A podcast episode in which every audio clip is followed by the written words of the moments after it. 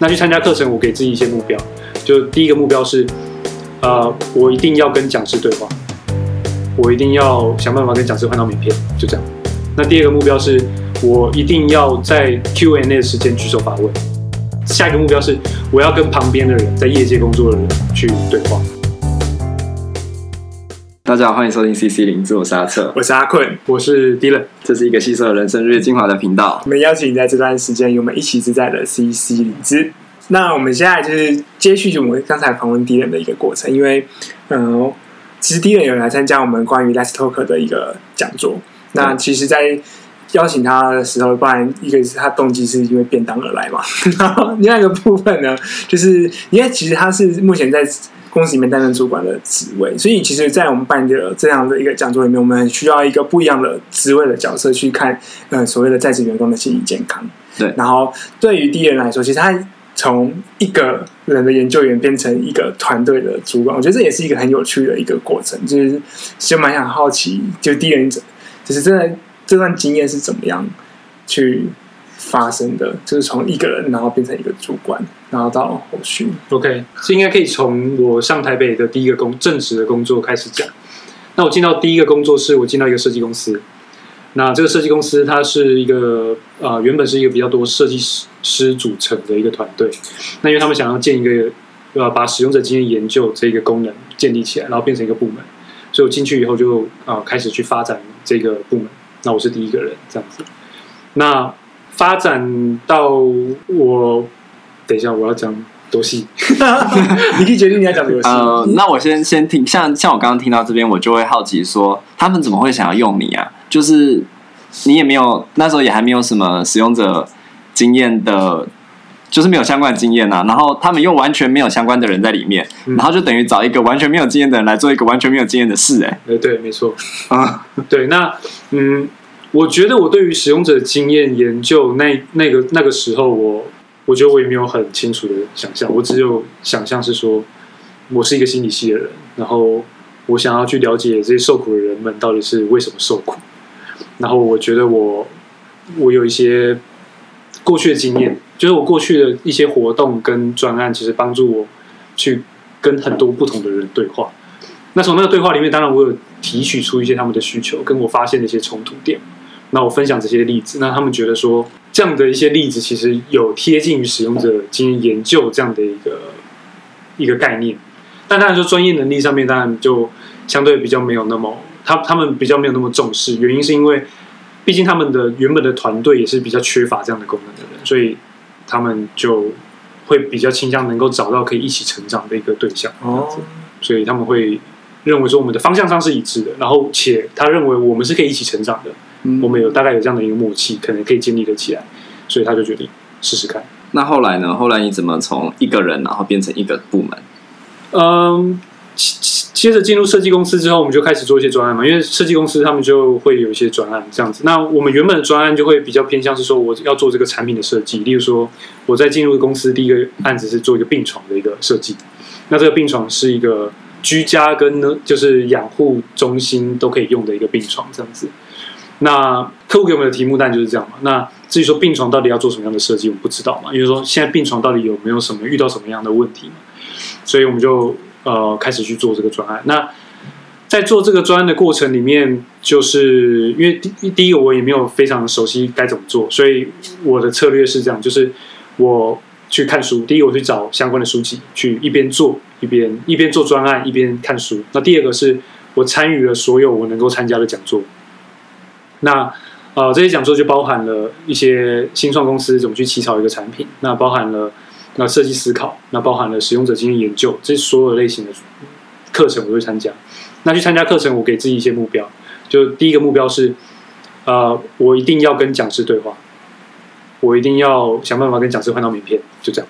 那第二个目标是我一定要在 Q&A 的时间举手发问。哇，为什么要设定这样的目标？因为我必须要逼我自己去跟那些有经验的人对话，然后我在去这些讲座之前，我必须要准备好一些我现在工作上面遇到的困惑是什么。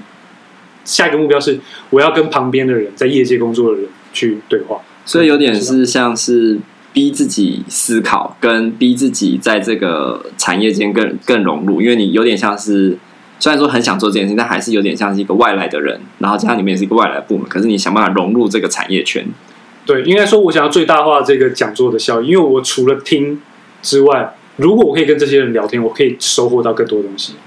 对，那如果我可以跟他们建立关系，是不是我之后有问题可以问他们？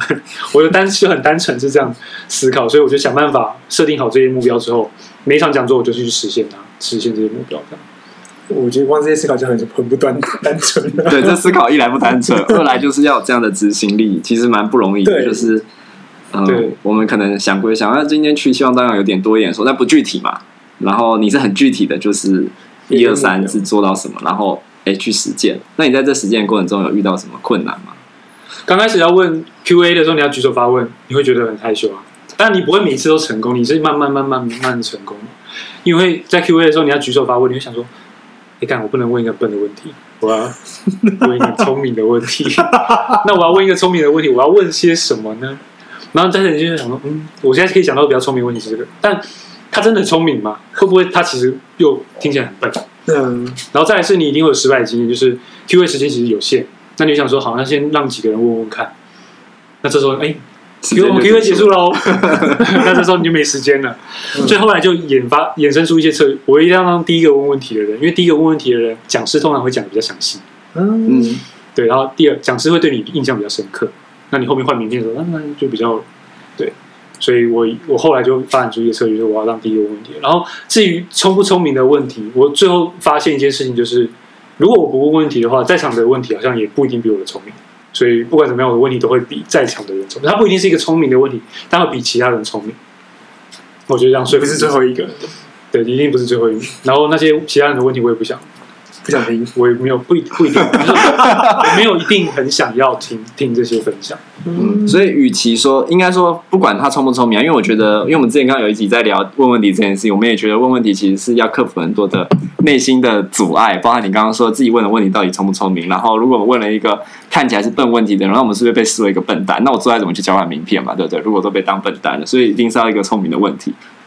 可是撇除聪明聪聪不聪明这件事情，其实就是说，今天你问的问题绝对，诶，通常来说比别人问的问题对你来说更有帮助嘛。所以，即便好像不是一个聪明问题，但是其实是最符合你可能现现状上遇到的东西。对，没错，对啊，嗯，所以对啊，那再来是你练习，你可以练习问问题，要怎么一个把一个问题问好？因为身为一个研究员，就是要会问问题，嗯，对啊，所以这个过程里面也是可以变成一个训练。后来发现是这样。我听到就是在你预备成为研究员这条路上，也是花了很多的努力。那就是之后就从这样的一个努力，就慢慢变成就是后来有一个团队的形成。是，对啊，因为就是我们后来就开始招募嘛，就是大概进去几个月后，我们就开始我就开始面试，面试一些新的人。是因为整个设设计公司里面会觉得这东西是真的是有必要，就是因为有呃他们看到了。可能这个使使用者经验的研究研究的一个价值的存在，所以就越来越多的还是你说服他们的？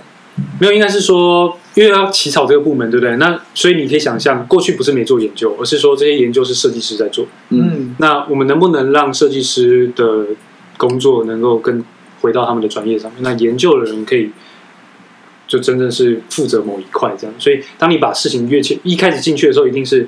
切一部分过来，可是一定是越切越多，越切越多，因为基本的使用者经验研究，它就是一定范围的工作量，只是之前是别人在帮你 cover 这样子。那你要把工作量增加的话，你就势必要组成一个团队，所以那是不可避免的。你当时本来就预期这东西要越做越大，不是越做越大，是你要把部门的分工越做越清楚。嗯，对对对。然后你是刚好这个部门的第一个人，那我就是要去除了把。这个流程做出来之外，还要能够建立一个大家能够做工作的 SOP，这样你们自己部门怎么分工，怎么跟设计部门合作等等。对对对对，没错。所以刚刚说他们面试你进来就有这样的打算，就是你会成为承先启，诶，也没有到启，诶，承先的，就是启后的人，就是去帮后面的人种树的那种感觉。我觉得大家没有，大家一定会有这样的想法，可是没有觉得说就是我了，因为这件事很难。嗯，他不知道我活不活得下来，然后也没有人知道说这样做到底好不好。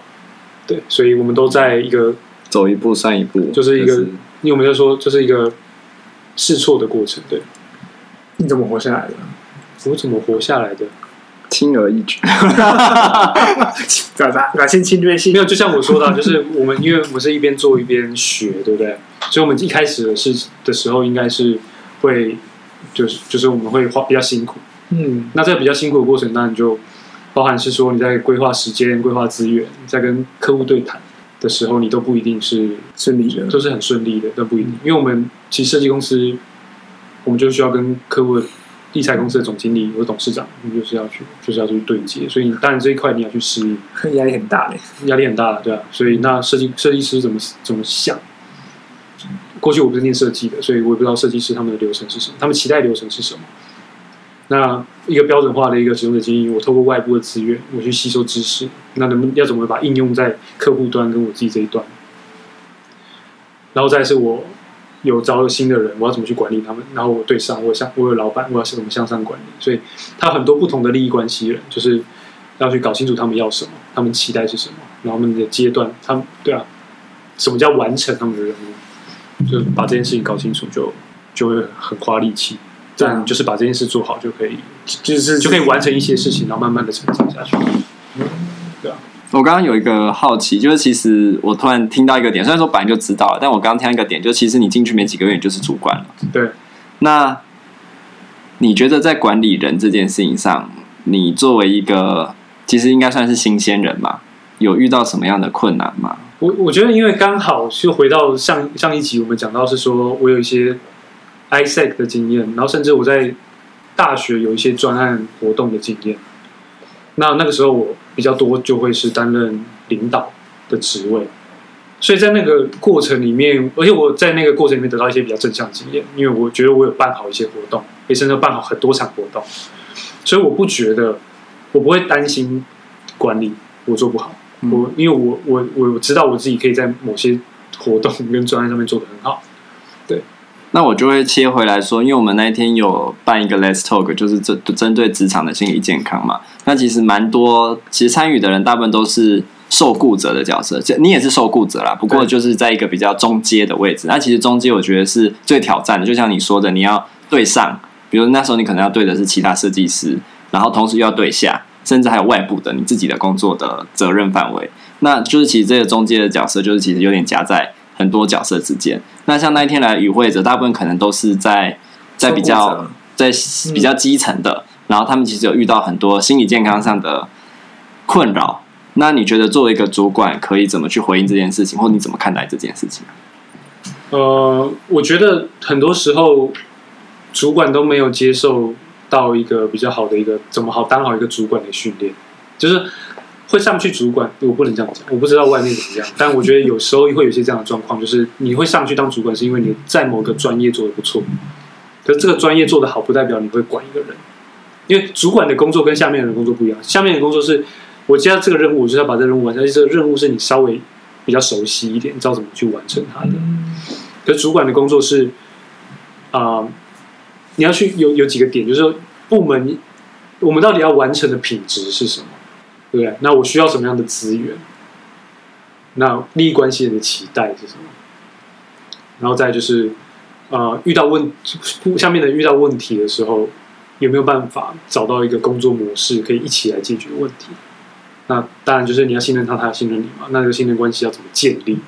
这是主管的工作。所以你可以说，他跟心理学在做的事情有点像，就是说，毕竟我们在过去学习怎么去建立关系，然后我们怎么去了解。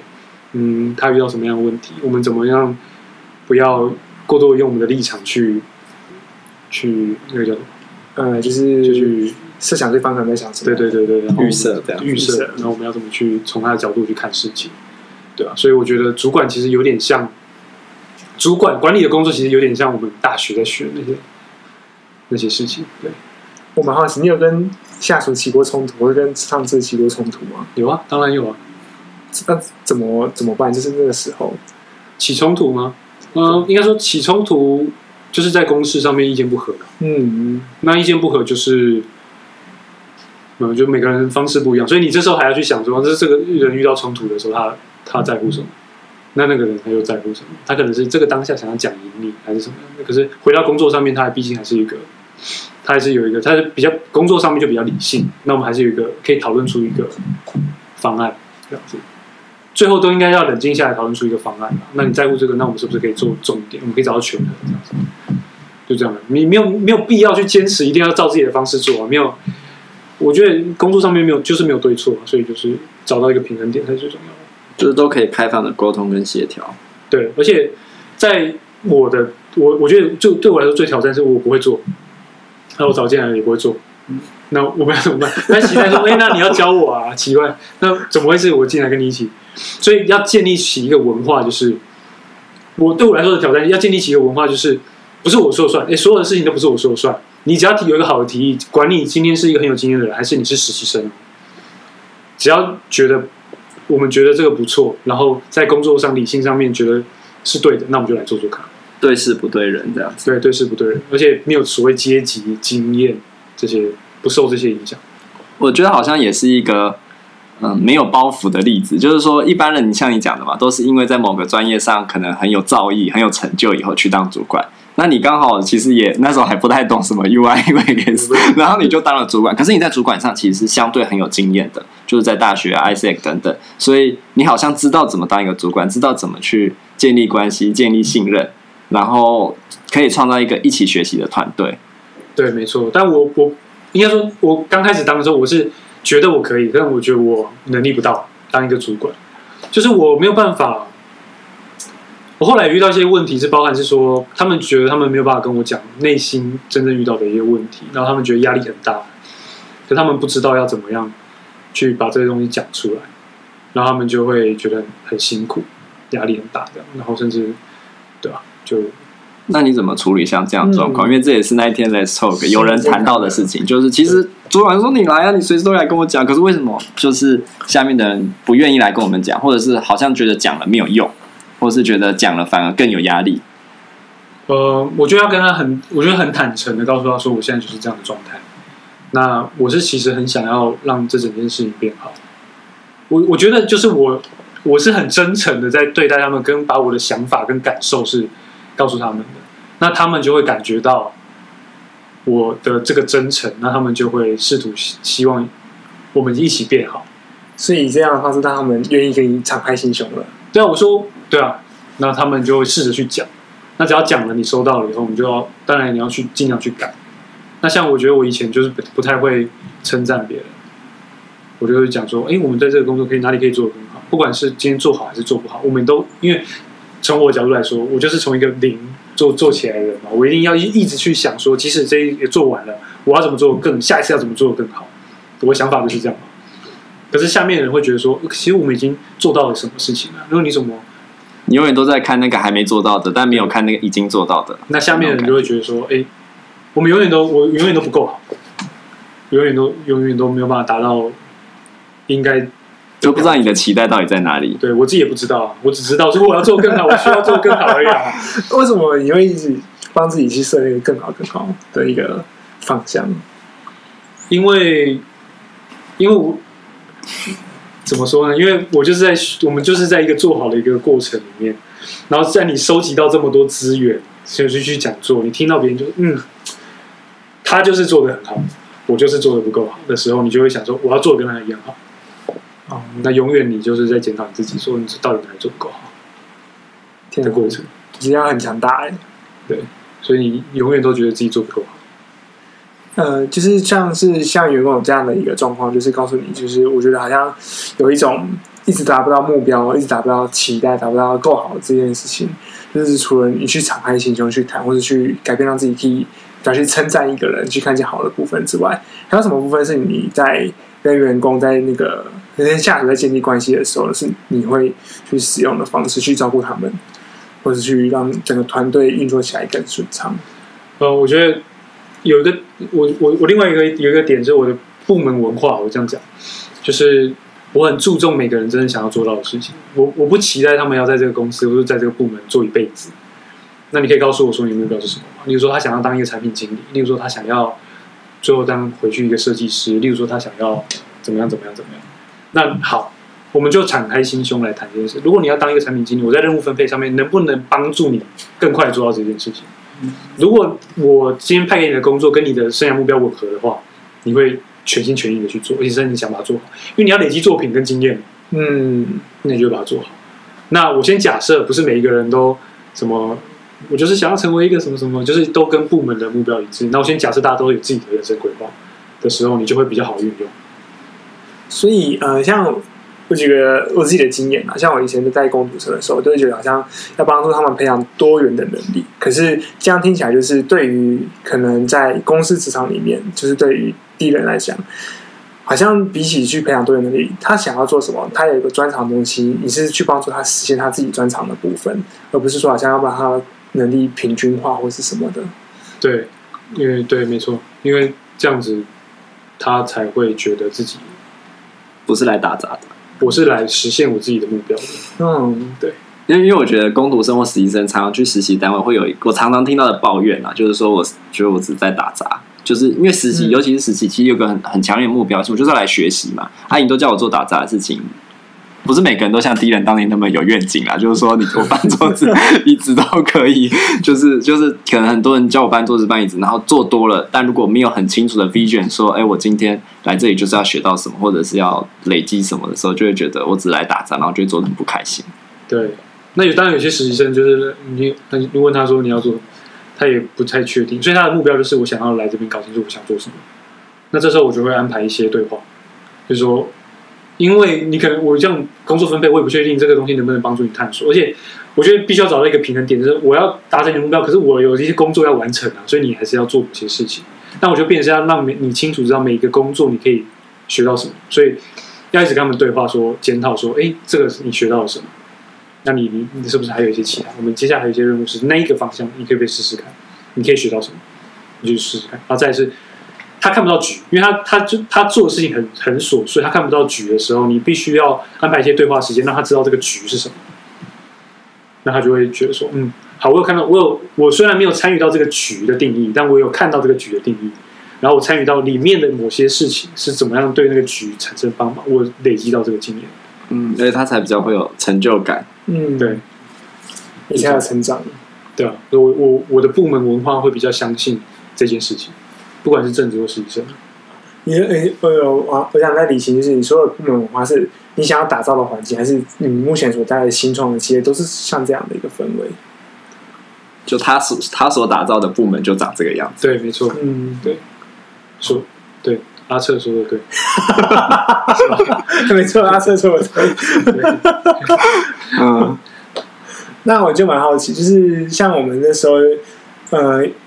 不是所有的可能工作的环境，就可能会遇到像你这样的主管，然后有可能工作的压力也会是不太一样的情况。所以，对于像我们在做 Let's Talk 的一个呃 EAPS 员工协助方案里面的一个心理健康照顾，就是在你以你主管的角色，像那时候我们提了一些可能像心理假，或者是可能一些外部的智商的资源等等的，就是对于一个主管来说，你会怎么去看待这个这个部分？呃，我对于 EAPS 的想法，我不确定正不正确，但我的想法是这样，就是，呃，因为它不管怎么说，它是一个企业的一个方案。那企业的角度很单纯，就是我要赚钱。那所有如果我导入 EAPS 我可以赚钱的话，因为它是成本，可以赚钱的话我会做。那我要怎么知道会不会赚钱？所以我需要有一个指标，量化指标。但执行指标也可以，就是大家相信的话，那量化指标。那我有没有办法设定好一个量化指标？因为因为它是比较资源性的，对。普遍的公司他们会对于说业务，我给你奖金，是因为我看得到你的业绩，你就是帮我赚到这些钱，你的薪水就是在这里，给你奖金以后，我还是可以赚到那么多钱，所以我会愿意愿意请业务。可是资源性的事情的时候，它的那个指标可能就没有关联性，就没有那么强。所以第一个困难是在于说。能不能把这种资源性的部门的结果跟最后企业要的结果串联起来？公司有没有这样的一个指标系统？我觉得这是最关键的一件事情。嗯，如果不行，很难说服公司。你要怎么说服公司？对吧？没办法嘛。对，你只能告诉他说：“先相信再看见嘛。”可是这个谁相信？对不对？很少人相信。对啊，所以我觉得这个是 EAP 在导的时候最大的困难。那呃，当然就是 EAPS，我我觉得它的弹性就是在说，假如说我今天有个明确的一个目标，我今天就是想要成长二十 percent 好了，那你来分析嘛，如果我的成长可能是跟员工的投入专注的时间有关，如果我还可以量化员工专注时间的话，那当然最好。那我就知道说，员工可能平均每一个两个小时，每天每两个小时不专注，那我再去探讨两个小时不专注的原因是什么？也许来自于他们在想说，哎，我现在的那个。就是我的钱怎么样？我的银行，我要跑，等下跑银行，要怎么规划行程？那我是不是就有一个 EAPS？就是我每周让银行可以来公司拜访，然后帮大家处理问题。也许我就想的时间就变少了。小孩的事情，我能不能有些托婴的一些服务？那对于企业来说，就是不专注的时间变少，专注时间增加，对我最后的商业目标是有连接的。这样很能量化哎，就是还是说我们就是要去设想一个方式去把这个东西变成 KPI，一直知道说它到底能够。收到多少成效？这样，可我觉得就是第一人在思考这几件事情有一个贯穿的主轴，就从上一集到现在，就是怎么让资本主义的效益最大化，在不管是公司或者是助人这件事情上获得应用。因为你看今天在谈 EAPS，它也是回到怎么让员工的产能更有效率嘛。那更有效率对公司的盈利可能是有利的，这样子。对，这个时候 EAPS 才有说服力。可是要怎么做很难啊，因为。这些事情，你说不专注，专注时间怎么量化？超级难量化，没有那个工具，对吧？没有那个工具，所以它当然还是会搭配一些直直化的一些一些在里面，但最后的结果如果没有办法量化的话，会非常困难。哦，对啊。我觉得可以量化的时间可能不远啦，只是说，因为因为现在，比如说像我们开始会有 Garmin 手表、小米手，其实就是开始测量我们的心率啊、血压，其实就是生理、心理的回馈机制嘛。然后甚至有眼动仪啊什么。当以后这些东西越来越在我们的生活之中的时候，其实要采集这些数据，我觉得应该不会是太困难的事情。只是说到那个时候，有一种人们也在这种资本主义间就没有模糊地带了，就是你有效率就是有效率，没效率就是没效率，一切都清清楚楚。然后提供 EAPS 也是，其实某种程度也是有一个对价关系。就我自己想起来，就虽然说不知道为什么，但总觉得有点可怕。对，但这就是企业，他们就是很现实，他们就是要，他每一个成本就是为要有、嗯、要有获利，就是这么现实。那他们有一些社会责任，可是我觉得那些都是为了获利。即便是社会责任，也是为了获利。比如说可以减税啊，对可以企业形象，可以广告宣传，然后也许他们找到另一种可以去解释为什么要做这件事情的理由，让他们觉得 OK。嗯，今天去赞助一部纪录片之类的。对，所以搞 EAPS 一定要懂企业怎么获利。不然你很难去说服。那你会什么建议啊？比如说，在你自己的公司里，你今天如果要推 EAPS，你会怎么做？怎么去操作这件事情？在现在现有的条件下，要有一个比较好的一个指标系统。这个我就不说了。嗯、就那当然说，你可以用 KPI，你可以说像 OK 啊什么的，不管什么，你就是有一个比较好的一个指标系统。嗯，然后各部门应该有一个自己的，除了结果之外，有一个比较过程的一些指标，包含是你有些工作时数。我不知道这个是好不好或坏，因为其实我们也没有在做，但也许可以从这样的方向下手。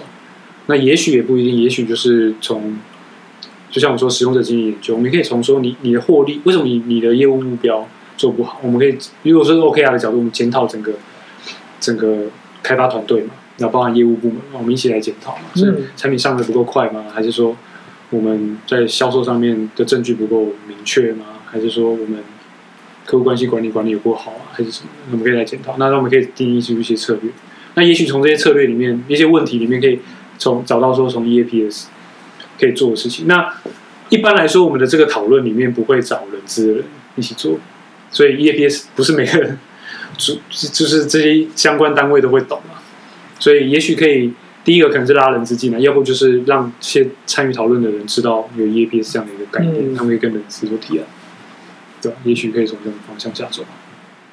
那如果问题再退一步，就是说，你觉得 EAPS 到底有没有需要？至少在你的职场环境，你觉得需要导入一个这样的东西吗？或者是有其他更适合、有助于员工心理健康的？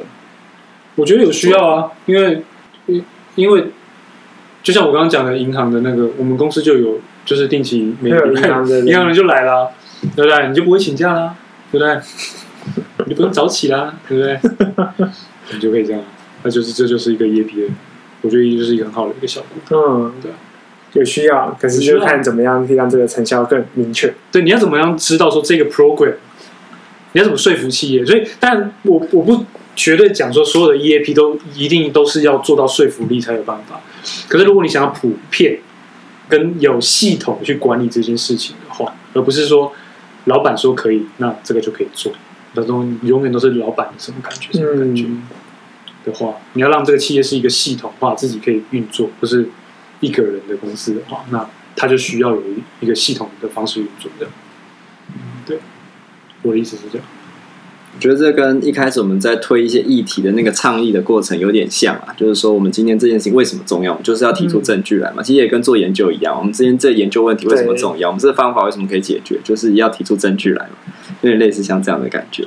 嗯，那当当它推展到一个程度的时候，其实大家就自然会仿效嘛。哎，那家企业这样做，我们也这样做；那个国家的福利政策这样推，我们国家也这样推。就也许不需要那么多的调查，只要 copy paste 就好。但是好像在初期的时候，就是很需要这种。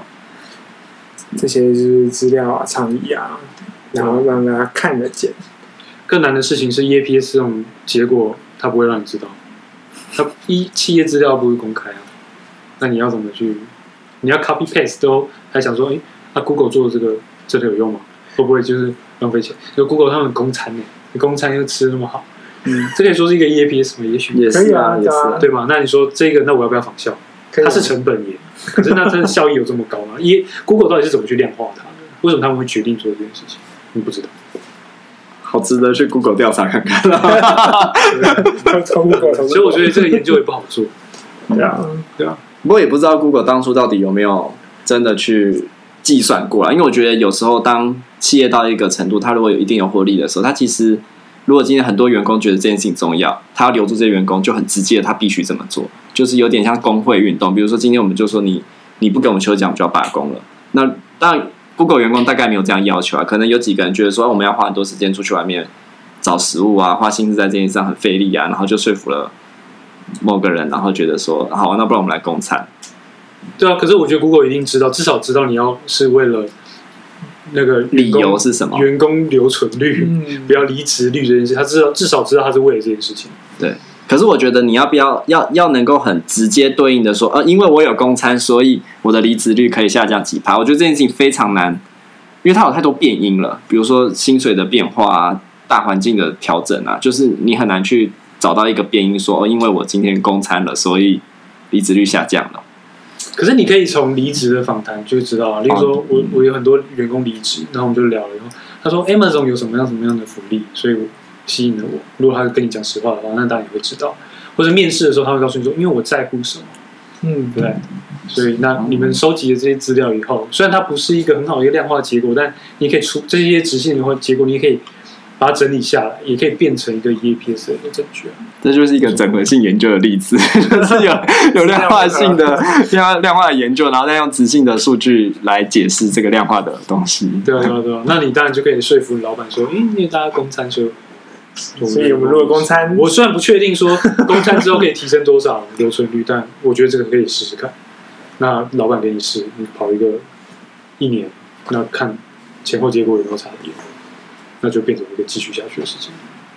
哇，我觉得真的是在就是这样的一个环境里面，就是很多事情都是，嗯，就是先看到有没有效益，然后去评估出来有效益之后，然后再去做一个执行，再去做一个规划，做一个尝试，这样子。就是至少要想象上有效益啊！如果想象上都没有效益了，就很难去推。没错，对，所以企业其实没有那么，也不一定那么。一定说你要讲出说，我最后就是几多少个 percent，然后帮你赚多少钱？